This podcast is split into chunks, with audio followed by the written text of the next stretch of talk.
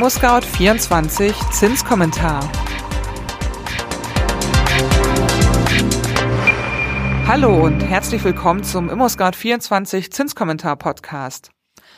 Die Zinsen steigen ungebremst und haben teilweise die 3%-Grenze durchbrochen. Was sagen ExpertInnen dazu, wie es weitergeht?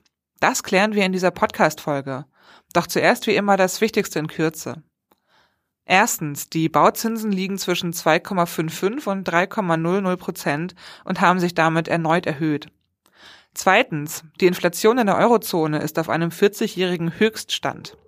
Und drittens, nach dem großen Zinsschritt der Fed wird auch für Europa der erste Zinsschritt im Sommer erwartet.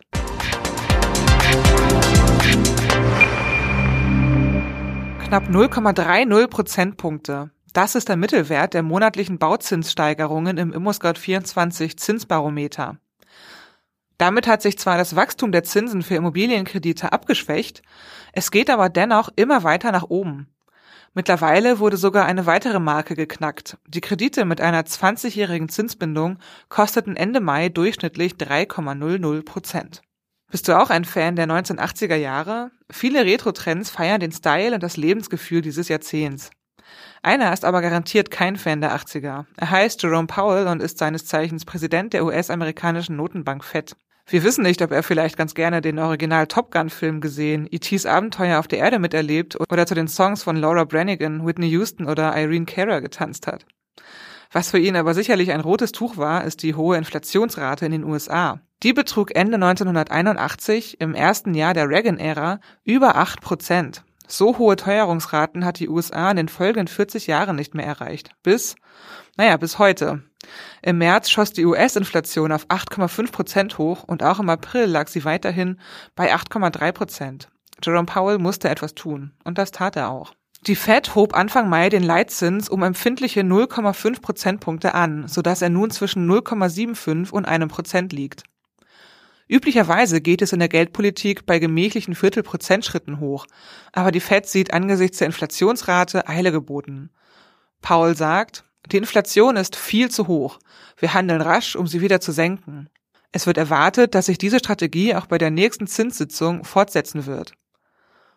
Steigende Leitzinsen machen Kredite teurer und sie entziehen damit der Wirtschaft Geld. Weniger Geld bedeutet ein langsameres Wirtschaftswachstum aufgrund von verhaltenen Investitionen.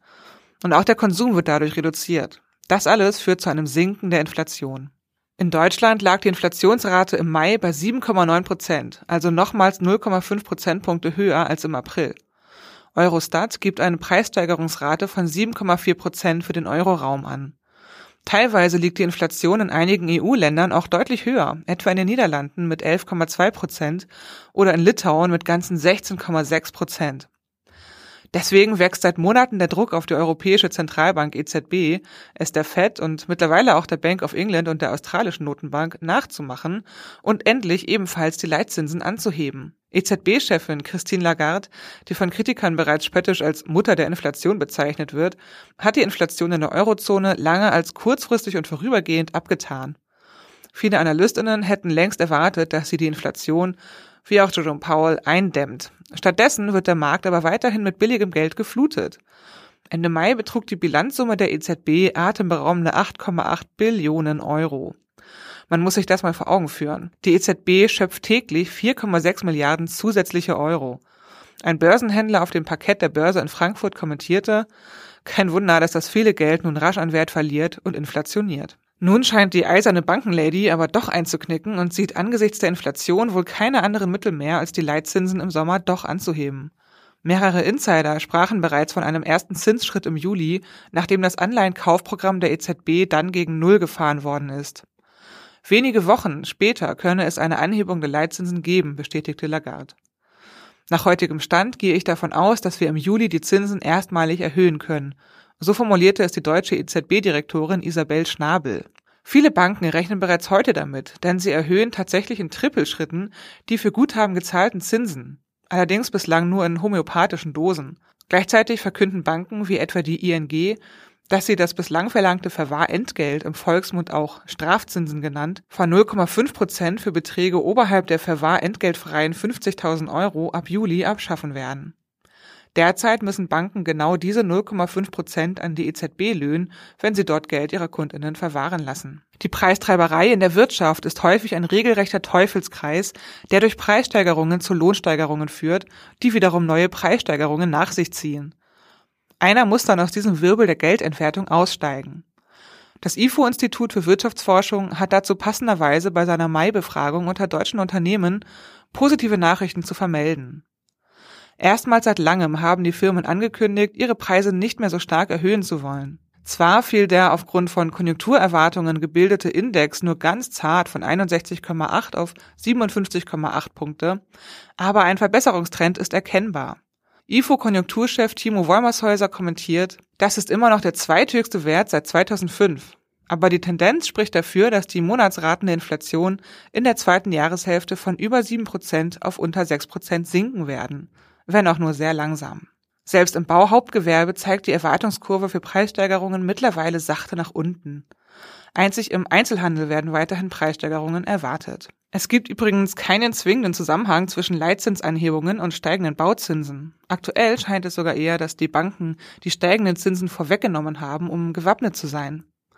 Für dich als Immobilienkäuferin gilt das Gebot der Stunde. Je eher du deinen Kredit abschließt, desto günstiger werden die Zinsen sein. Denn darüber sind sich die meisten Expertinnen sicher, die Zinsrallye wird sich im Laufe des Jahres fortsetzen.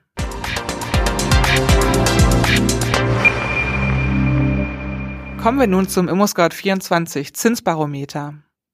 Die Bauzinsen haben sich im vergangenen Monat weiter erhöht. Bei den langfristig orientierten Zinsen wurde sogar die 3%-Grenze durchbrochen. Kredite mit fünfjähriger Zinsbindung verteuerten sich im vergangenen Monat um 0,30 Prozentpunkte auf mittlerweile 2,55 Prozent. Im Vormonat waren es noch 2,25 Prozent. In der nächsten Stufe stiegen die Zinsen um 0,27 Prozentpunkte. Die zehn Jahre laufenden Kredite lagen im Mai bei 2,65 Prozent. Im Vormonat waren das noch 2,38 Prozent. Um 0,34 Prozentpunkte legten die Kredite mit der 15-jährigen Zinsbindung zu. Sie schlossen bei 2,96 Prozent, im Vormonat waren es 2,62 Prozent und kratzten damit schon ordentlich an der 3-Prozent-Grenze. Die Zinsen der für 20 Jahre festgeschriebenen Baukredite durchbrochen diese Grenze sogar. Sie erhöhten sich um 0,23 Prozentpunkte und liegen Ende Mai bei 3,00 Prozent. Im Vormonat waren es noch 2,77 Prozent. Damit sind wir am Ende des ImmoScout24 Zinskommentars angekommen. Hast du Fragen an uns, Lob, Anregungen oder Kritik? Dann schick uns doch gerne eine E-Mail an podcast@scout24.com. Wenn dir unser Podcast gefällt, dann abonniere ihn doch einfach bei Spotify, iTunes oder wo auch immer du deine Podcasts gerne hörst. Und wenn du wissen möchtest, ob die Zinsen weiter steigen und auch die kurzfristigen Zinsbindungsfristen die 3%-Marke knacken werden, dann hör dir doch den Zinskommentar in einem Monat an. Am Mikrofon war Konstanze Renken. Bis dann. Tschüss.